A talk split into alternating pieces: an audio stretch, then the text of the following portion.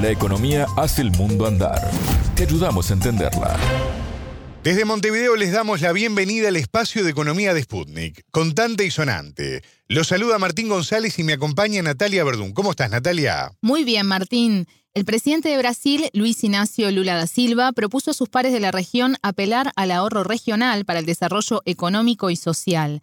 ¿Qué papel han tenido los bancos de desarrollo en América del Sur? Lo vemos en este contante y sonante. El tema.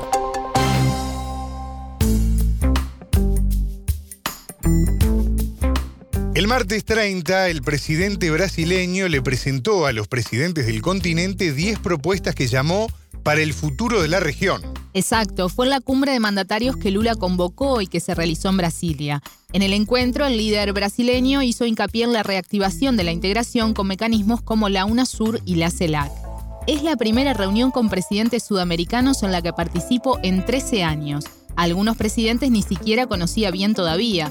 Esta reunión fue para discutir si queremos trabajar como un bloque negociador o si vamos a negociar solos, después de toda la experiencia que hemos adquirido. Por mi experiencia me resultó natural llamar a los presidentes al diálogo. Estoy citando un mensaje de Twitter de Lula luego de divulgar esas 10 propuestas a las que vos, Martín, hacías referencia. El primer punto que propuso Lula, Natalia, es poner el ahorro regional al servicio del desarrollo económico y social, movilizando bancos de desarrollo como por ejemplo el CAF, Plata, Banco do Sul y Banco Nacional de Desarrollo Económico y Social Contemos un poco más de qué tratan estas instituciones. A excepción del Banco do Sul, que se fundó en 2009, el resto surgió en la segunda mitad del siglo XX. En diálogo con Contante y Sonante, el economista colombiano Manuel Martínez, doctor en desarrollo, explicó que estas instituciones nacieron asociadas a los procesos de industrialización por sustitución de importaciones y a las dificultades de los países de América Latina para el acceso al financiamiento de largo plazo. Lo escuchamos. La entrevista para complementar muchas de las eh, dificultades eh, que se tenían en el, financiamiento que no eran adecuadamente respondidas por el BID o el Banco Mundial, que digamos por sus condiciones onerosas de préstamos no lograban digamos hacer estos préstamos de más alto riesgo y de más largo plazo. Entonces, pues de alguna forma estas instituciones se crearon también para responder o complementar esas dificultades que se tenían en ese campo y digamos se separó un poco la CAF más para los países de los países andinos y el Fonplata para los países del sur. A partir de los años 2000, en lo que se llamó la ola progresista en el continente, con los gobiernos de Hugo Chávez en Venezuela, el propio Lula en Brasil Néstor Kirchner en Argentina y Tabaré Vázquez en Uruguay, entre otros, los bancos de desarrollo tuvieron un rol mucho más activo y relevante, dijo el economista consultado, aún con dificultades y sin superar el financiamiento de organismos tradicionales. En esas primeras iniciativas un poco más concretas de integración y de un nuevo intento de desarrollo, digamos, no rompiendo totalmente con los preceptos del neoliberalismo, pero sí intentando cambiar eh, las formas del financiamiento tradicional. Ahí es donde estos bancos eh, lograron cumplir como algún tipo de función en ese propósito, aunque valga decirlo mm, sin mucho éxito, ¿no? Digamos, las colocaciones en general de estos bancos no ha sido superior a, a digamos, al financiamiento multilateral tradicional del Banco Mundial, el BID, en la región. Entonces, eh, digamos que las dificultades que han tenido estos bancos ha sido grande. Ahora, hay otros bancos, sobre todo el Banco Nacional de Desarrollo Económico y Social, el BNDES de Brasil, que sí logró en la época de Lula y de Dilma ganar un rol muy importante en el financiamiento de la inversión de largo plazo en iniciativas productivas de desarrollo industrial, de desarrollo tecnológico muy relevantes en Brasil.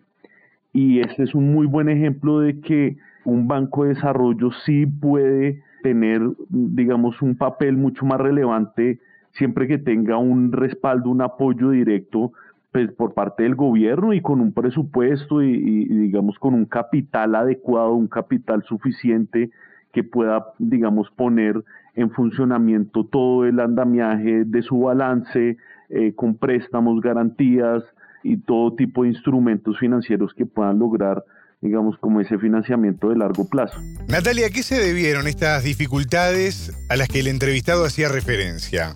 Según Martínez, a que la ola progresista no fue completa en la región. Se crearon mecanismos de integración como la Alianza del Pacífico que integran aún México, Colombia, Chile y Perú, que estaban en ese momento en otra situación política. Y eso hizo justamente que por lo menos el CAF sirviera también como un banco regional, pero eh, un banco, digamos, muy alineado a los intereses, eh, digamos, más tradicionales eh, del Banco Mundial y demás, y digamos, no, no cumplió su papel de banco de desarrollo regional, ¿sí? o por lo menos no lo suficiente mientras que, digamos, por el otro lado se desarrollaron inclusive otras iniciativas, lo del Banco do Sul y otras, digamos, que, digamos, no lograron tampoco por la misma eh, fase, digamos, eh, y ciclo eh, político, no logró consolidarse del todo. ¿Cuáles son las perspectivas ahora de los bancos de desarrollo? Para el entrevistado hay una muy buena oportunidad para que estas instituciones jueguen un papel relevante en temas estratégicos como la transición energética y la reindustrialización. Ahora, digamos, eh, lo que parece es que no solo hay un interés no, por renovar la importancia del rol estratégico que tienen los bancos regionales de desarrollo, sino que también hay nuevos actores. ¿sí? Entonces, no solo, digamos, los bancos regionales tradicionales, sino que hay, por ejemplo, una mayor presencia del nuevo Banco de Desarrollo de los BRICS, que probablemente juegue un papel muy relevante en el financiamiento de largo plazo, sobre todo de temas estratégicos, al igual que esos bancos de, regionales de desarrollo, que son el tema de la acción climática, toda la protección climática, el tema de la transición energética y el de la reindustrialización. Yo creo que esos tres temas son hoy por hoy los tres temas estratégicos que esos bancos regionales de desarrollo más los bancos tradicionales que, digamos, en, una disputa también de mercados con el nuevo Banco de Desarrollo de los BRICS, van a tener como temas estratégicos. Hay realmente una, una muy buena oportunidad de que los bancos, de que estos bancos regionales y también multilaterales jueguen un papel mucho más importante en estas líneas estratégicas. La región se encuentra en un momento ideal para poder realmente conseguir los recursos suficientes para poder hacer una transición energética, para poder hacer la adaptación, mitigación al cambio climático, para poder desarrollar la reindustrialización, pero ninguno de estas iniciativas se va a poder hacer aisladamente. Eh, la idea de Lula y, que comparte los demás presidentes de la región, sin duda, es que la integración regional es la piedra angular por la cual estas tres iniciativas, con la coordinación de los bancos regionales de desarrollo y los bancos nacionales de desarrollo, van a poder realmente eh, pues hacerse efectivas, digamos, sin esa integración no, no es posible. Uno de los ejemplos más bien de que esa integración pueda ser efectiva es algo que también se mencionó en esta cumbre eh, reciente que, que citó Lula en Brasilia, es el de la integración en los sistemas de pago para poder hacer intercambios comerciales y demás. En esta función más comercial de integración comercial, estos bancos de desarrollo son fundamentales. Ahora, hay, digamos, partes que deben integrarse todavía más, como por ejemplo al Fondo de Reservas Latinoamericanas, que aún faltan algunos países por incluirse como Brasil y Argentina, que sería muy interesante que pudieran integrarse a ese fondo para poder hacer desde ahí también esa integración de un sistema de pagos común que permite una mayor integración y el papel de los bancos de desarrollo nacionales y regionales pues sería mucho más poderoso.